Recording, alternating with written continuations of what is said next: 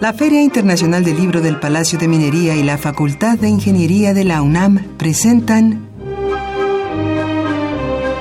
La Feria de los Libros. Un acercamiento a la lectura.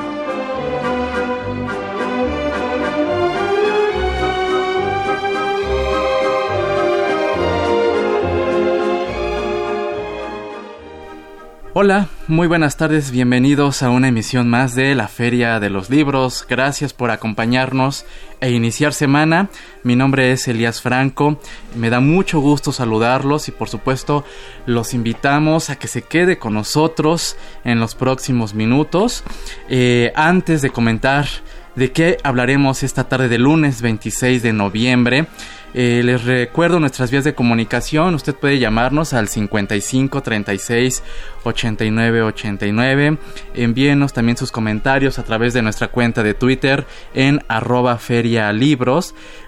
también los invitamos a eh, enviarnos un correo electrónico a la feria de los libros.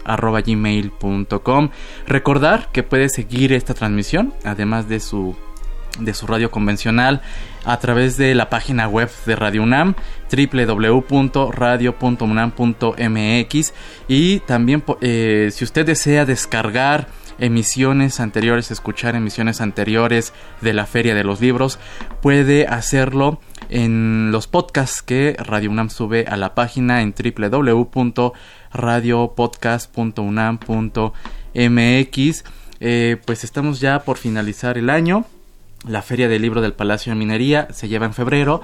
Eh, usted dirá, falta mucho, sin embargo, el tiempo pasa despiadado, así que usted puede seguir todo lo que la Feria del Libro del Palacio de Minería vaya preparando en su página web, en filminería.unam.mx y por supuesto seguirla en su Facebook oficial. Lo puede encontrar como Feria Internacional del Libro del Palacio de Minería. Y bueno, pues esta tarde tendremos nuestra acostumbrada eh, recomendación de novedades editoriales para esta semana, de una novedad editorial para la semana, nuestra cartelera de actividades en torno al libro y la lectura como cierre de nuestra emisión. Y bueno pues vamos a hablar de la Sociedad de, Científicos Anónimos. ¿Usted quiere saber de qué se trata este, este proyecto? Este libro, La Sociedad de Científicos Anónimos, es una publicación coordinada por Andrés Cota Iriart y Natalia Jardón. Ellos son los coordinadores de este libro y también nos acompaña uno de los autores que está incluido en este trabajo, Víctor Rogelio Hernández Marroquín. Este, así que vamos a hablar con ellos en unos instantes más. Eh, envíenos sus comentarios. ¿Usted cree qué tan cercana puede estar la labor científica eh, con nosotros la labor científica en la literatura y viceversa. ¿Cuál es su opinión al respecto? Llámenos al 55 36 89 89, envíenos su tweet a arroba ferialibros o bien al correo la. Si usted nos envía alguno de sus comentarios puede llevarse un ejemplar del el título eh, Pasa el desconocido de la autoría de Ali Chumacero. Eh, cortesía de la Asociación Nacional del Libro. Y también puede llevarse un ejemplar del título Patrimonio Urbano de la Ciudad de México, la herencia disputada de Víctor Delgadillo, es cortesía de la UNAM y un ejemplar del libro Revolución de Emmanuel Macron, cortesía de editorial Sin Fronteras. Así que estos son nuestros obsequios para esta tarde del lunes 26 de noviembre. No le cambie, en verdad va a ser una gran charla. Por lo pronto vamos a escuchar nuestra recomendación de libro y regresamos con nuestros invitados.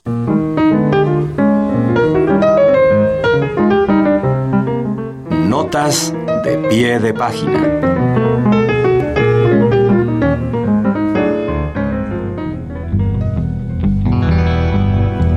Editorial Anagrama presenta El Mundo Feliz, una apología de la vida falsa, de Luis G. Martín. En este mundo líquido, ¿realmente es posible la felicidad? El filósofo español parte de esta interpretación para llevar al lector por el camino del absurdo, lleno de escollos existenciales y cuestionamientos intempestivos. Para Luis G. Martín, entre el buen salvaje de Rousseau y el hombre depredador de Hobbes, existe la posibilidad de asumir la existencia a la manera de Huxley, como un mundo feliz. Este banquete literario llevará al lector de lo amargo a lo dulce, de la negación a la alternativa de asumirse como sujeto dotado de agencia para construir su felicidad a través de cavilaciones posmodernas.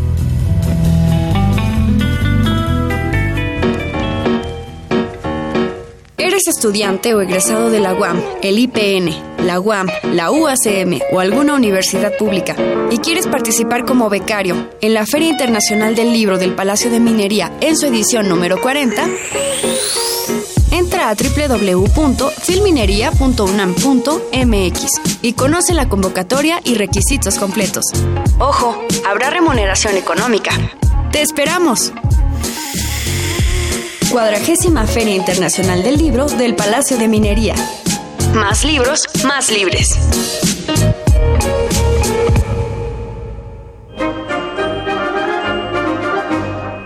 La Feria de los Libros.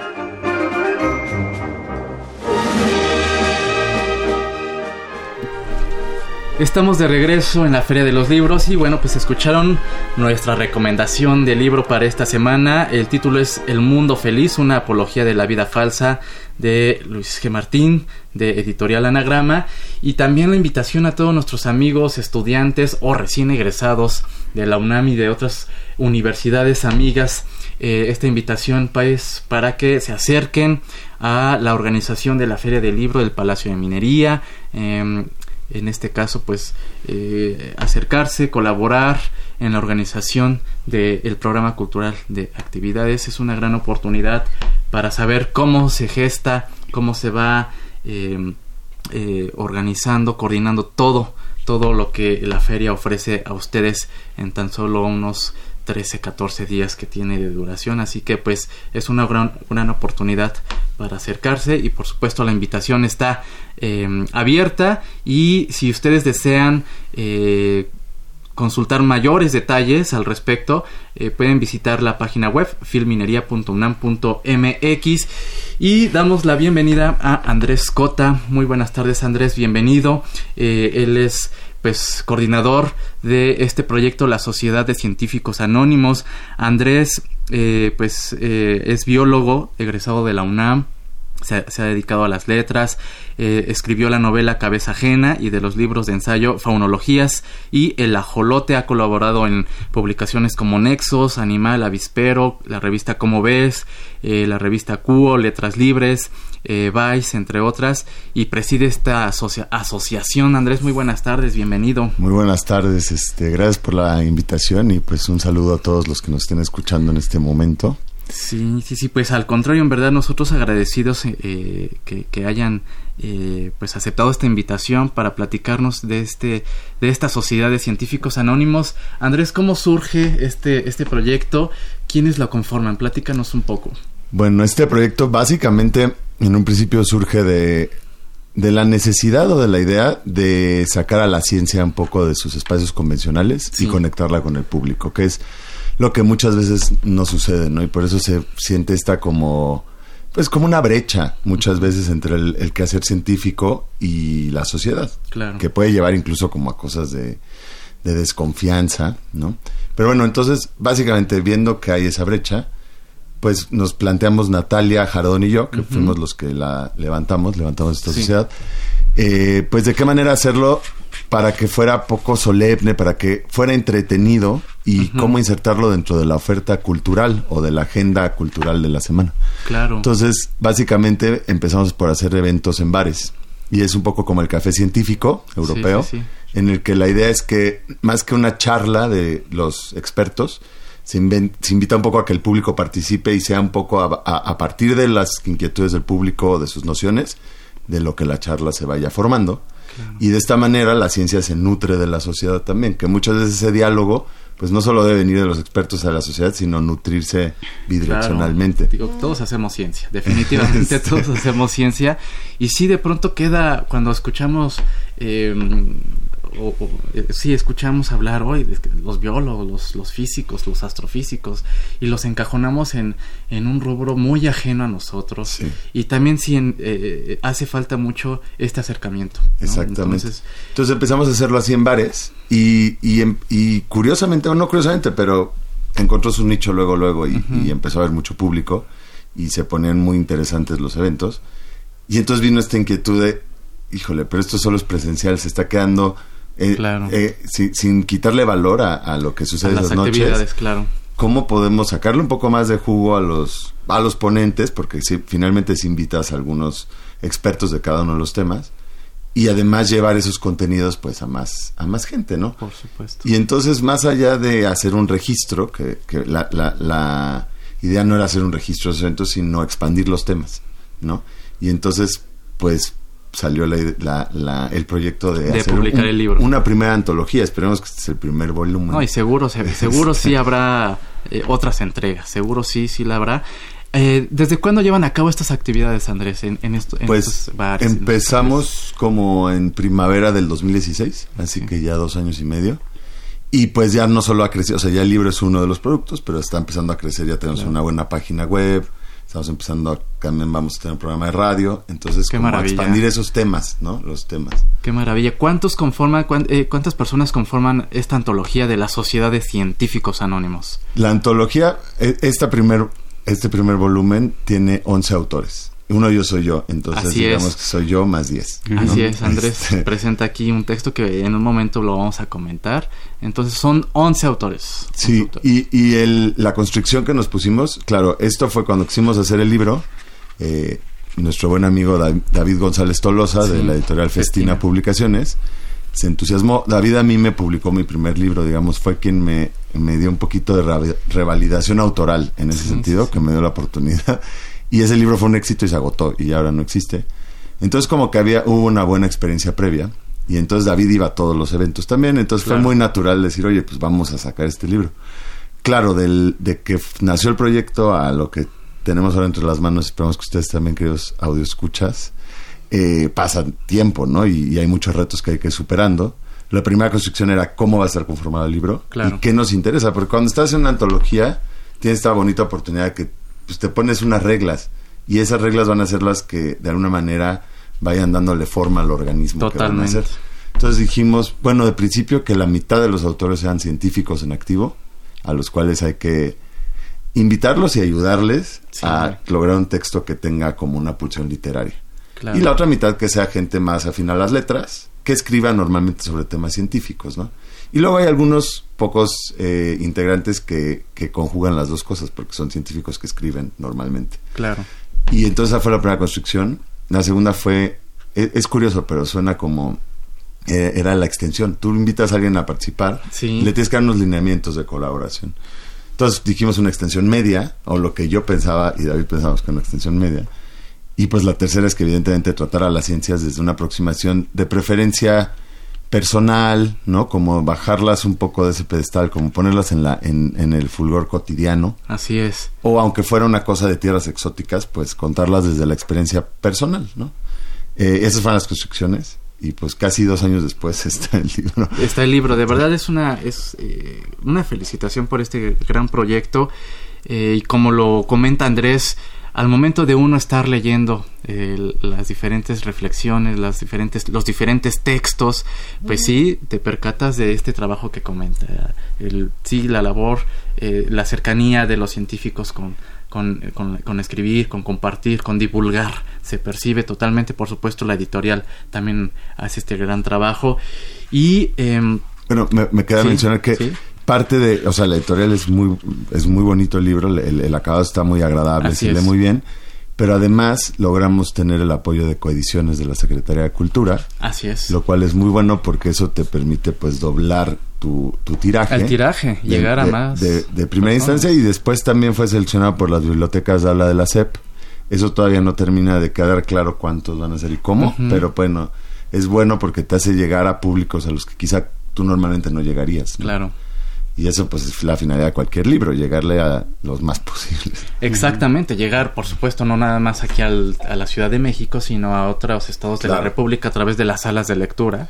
Sí, a través de Educal de Educal, ¿no? Entonces, que ellos tienen aparte estos programas en los que eh, llevan las publicaciones pues a, escuelas también que tienen poco o difícil acceso a publicaciones, ¿no?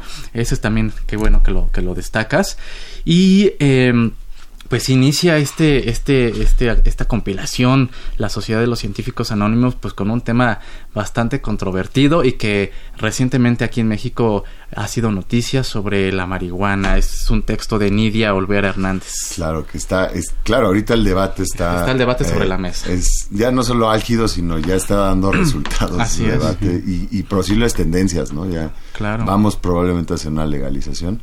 Y bueno, este, este texto en realidad es un poco más histórico y es, los primeros experimentos canábicos que sucedieron en México. Sí, ella cita las publicaciones a los autores que, que realizaron estos estudios. Sí, y es curioso porque antes de, 1930, digamos, o 1920, los 20, era, no, pues era legal, no, estaba, no, no había el, paradigma prohibicionista. Claro. Y entonces en ese sentido se investigaba pues a nivel científico porque era una planta en su momento que aquí no sabían si la cannabis y la marihuana eran la misma planta. Qué curioso, o sea, porque yo no sé si, si los radioescuchas sepan, pero marihuana es una palabra mexicana. Así es. Aquí se inventó ese término. Ese término de aquí Globalizado hoy en día, ¿no? Este, entonces era muy interesante. Y luego, claro, vino la prohibición y se pararon todas las investigaciones científicas hasta ahorita prácticamente, hasta la última década. así es. Este, entonces bueno, tuvimos ahí un oscurantismo con respecto a totalmente, los Totalmente, totalmente. Y bueno, pues eh, eh, eh, dentro de estos textos, pues se encuentra eh, el de Víctor Hernández, quien nos acompaña aquí. Víctor, buenas tardes, bienvenido. Hola. admito y lo confieso, se los comenté fuera del aire, tu, tu, tu, texto sobre la persistencia de la tolerancia, lácteos, evolución e instantinos inflamados, porque pues, yo soy una de las personas que nos asumimos como intolerantes a la lactosa. Y ahí voy de inmediato a leer el texto que nos presenta Víctor.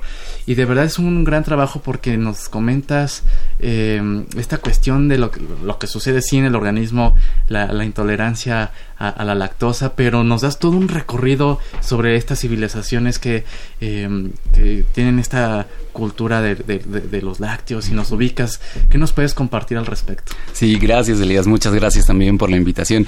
Yo encantado de venir a platicarles de ese tema. Cuando Andrés me invitó a hacerla y a participar en la antología, eh, debo agradecer también aquí a una amiga Ale Medrano, que es quien hizo la conexión. Y eh, me dijo, pues un tema que sea pues de tu campo, pero que tenga conexión con la sociedad, ¿no? Y especialmente si se puede con la sociedad mexicana. Entonces yo venía de estar leyendo mucho sobre genética y de cómo la constitución genética de los mexicanos nos, nos cambia la forma en la que digerimos varios alimentos, ¿no? Y yo también me asumo como intolerante a la lactosa, entonces dije, pues voy a entrarle por ahí. Había leído también hace tiempo que tiene un componente genético la, la intolerancia. Y una de las primeras cosas que me quedó claro es que no se trata tanto de una tolerancia, sino más bien de una eh, no de una intolerancia, sino de una tolerancia, porque resulta que el dato que nos cambia la perspectiva es que el 70% de las personas en el mundo son intolerantes de una forma u otra. Así que más bien la norma es ser intolerante y los, los, los nuevos, digamos, los que pueden este, tolerar la lactosa en la adultez, eh, resulta ser que tienen un, algunos cambios genéticos que les permite hacer eso, pero digamos que ellos son este los que han inventado una solución nueva, ¿no? Todos los demás, pues venimos de nuestra ancestría de mamíferos como, como tal, que solo tomamos leche hasta que nos destetan. Claro, claro. Y eh, ¿cómo fue esta parte cuando te comentan y te invitan a, pues a presentar este texto? eh, ¿Cómo fue esta, esta, esta tarea? A ver, eh, lo escribo y después eh, te acercas con Andrés. Eh, ¿cómo, ¿Cómo? Platícanos esta experiencia tuya. Claro, fue, es, es uno de los textos que al mismo tiempo me ha costado más trabajo hacer y también más satisfacción me dejó, ¿no? Porque yo quería incluir no solo mi voz, em, sino también la de distintas voces, digamos que con autoridad científica, ¿no? Así que en cuanto me planteé hacer el texto, empecé a contactar a investigadores. A diversos, ahí lo citas en el texto, lo citas. Sí, tal cual, o sea, que ya sea por correo o por llamada, les hacía unas preguntas, sobre todo para tener eh, frases que fueran buenas para citar, ¿no? Para que nos dijeran, porque después de todo uno puede leer los artículos científicos y de ahí sacar información, pero eh, es muy enriquecedor tener la visión personal. Resultó que algunos de ellos también se asumían como intolerantes, entonces me contaban sus experiencias y mientras eso, pues iba pasando el tiempo, este Y, y pues nada, fue, fue, fue, fue tardado creo, porque también era los primeros textos que escribía con, con esa envergadura.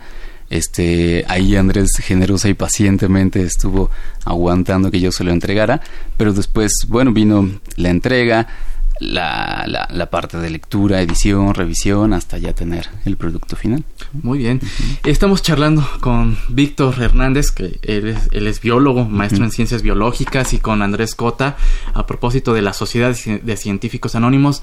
Vamos a escuchar un poco de música, ya tenemos aquí un par de llamadas, y eh, regresamos y tenemos un libro de obsequio de la Sociedad de Científicos Anónimos, así que el primer tweet que nos llegue y nos comparta, pues adelante se llevará este libro. Regresamos.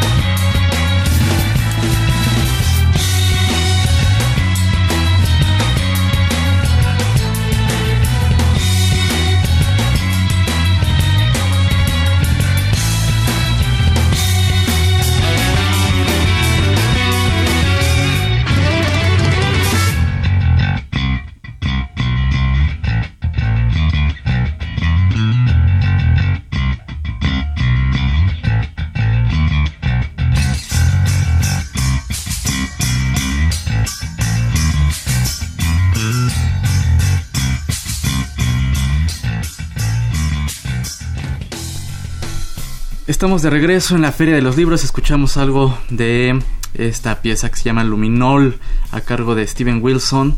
Eh, Luminol se incluye en el disco de Raven That Refused to Sing. Así que pues ahí está también recomendación musical.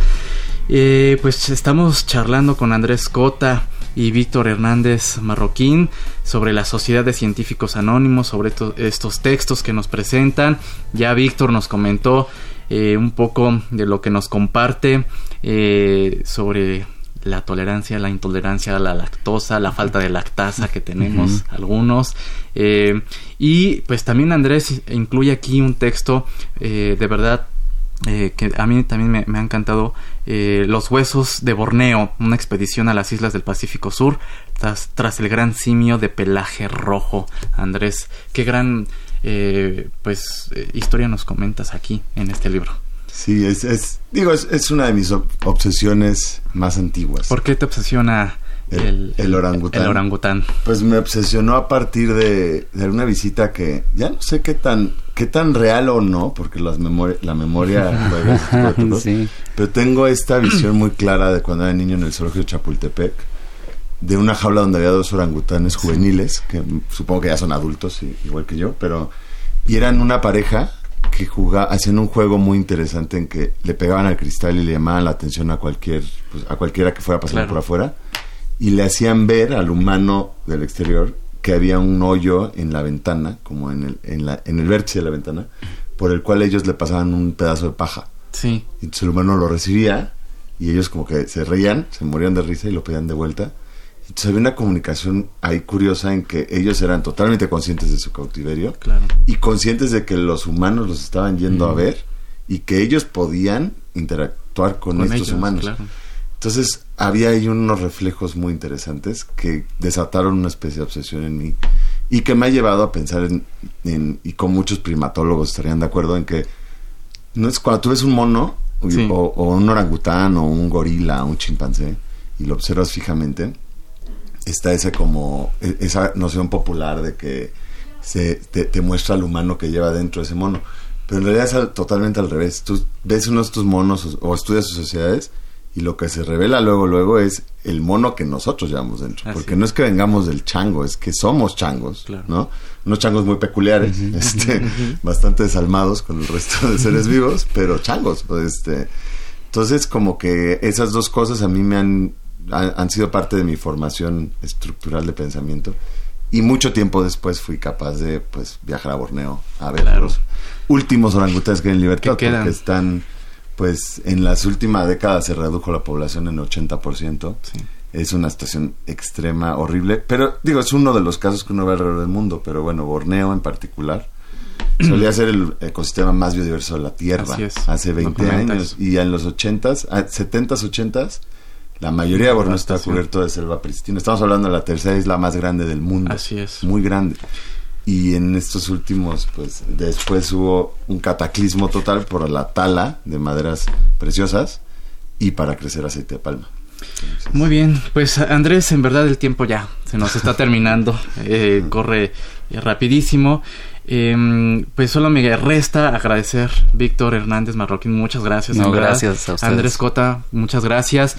Rápidamente, eh, redes sociales, página web para que nuestro público que nos escucha los pueda seguir y estar pendiente de, todo lo que hagan. Claro que sí, tenemos nuestra página web es bueno www.cientificosanónimos.org y en Facebook estamos como Sociedad de Científicos Anónimos y en las demás redes sociales pues nos pueden ir encontrando por medio de la página o de Facebook. Y ahí pueden ver los próximos eventos. El siguiente es el 5 de diciembre. 5 de diciembre, sí. Próximo evento de la Sociedad de Científicos Anónimos. Así que ahí está la invitación. Felicidades por este gran proyecto y estaremos pendientes pues de la siguiente entrega de, la antología de otros de otras colaboraciones. Claro que sí. Muchas gracias, gracias a ustedes que nos sintonizaron, gracias a Jesús Víctor Cano por su llamada, Josefina Cruz, muchas gracias, a Raúl Retana, muchas gracias, ya no, ya no nos dio oportunidad de comentar. Eh, agradecemos, por supuesto, a usted, a Marco Lubián en la producción y él fue la voz de la cartelera en esta ocasión. En la coordinación de invitados Esmeralda Murillo, muchas, muchas gracias, a Denis Licea en los teléfonos y bueno, yo soy Elías Franco. Nos escuchamos el próximo lunes en punto de las 2 de la tarde aquí en el 860 AM. Hasta entonces. Como parte del ciclo Charlas de Cine y Literatura, el Instituto Nacional de Bellas Artes y la Cineteca Nacional invitan a la proyección Misterio. La narración relata la historia de Alex, un actor que, cansado de la monotonía de su profesión, decide distanciarse del mundo televisivo sin darse cuenta que su vida se ha convertido en una telenovela. Basada en la novela Estudio Q de Vicente Leñero, la cinta propone una alegoría sobre la imposibilidad del libre albedrío humano.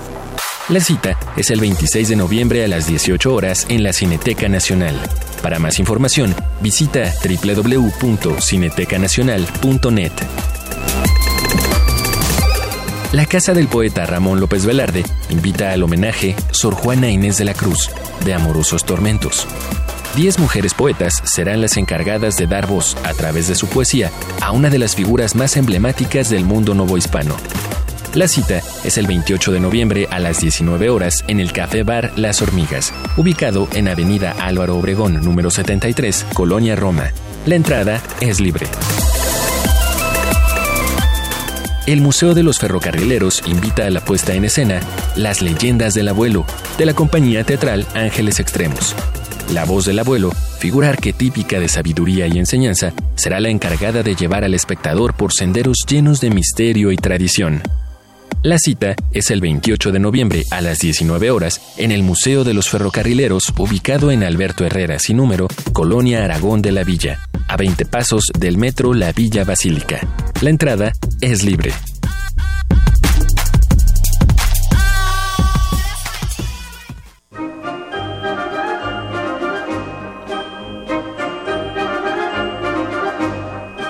La Feria de los Libros. Un programa de la Feria Internacional del Libro del Palacio de Minería que organiza la Facultad de Ingeniería en coproducción con Radio UNAM. Idea original Fernando Macotela.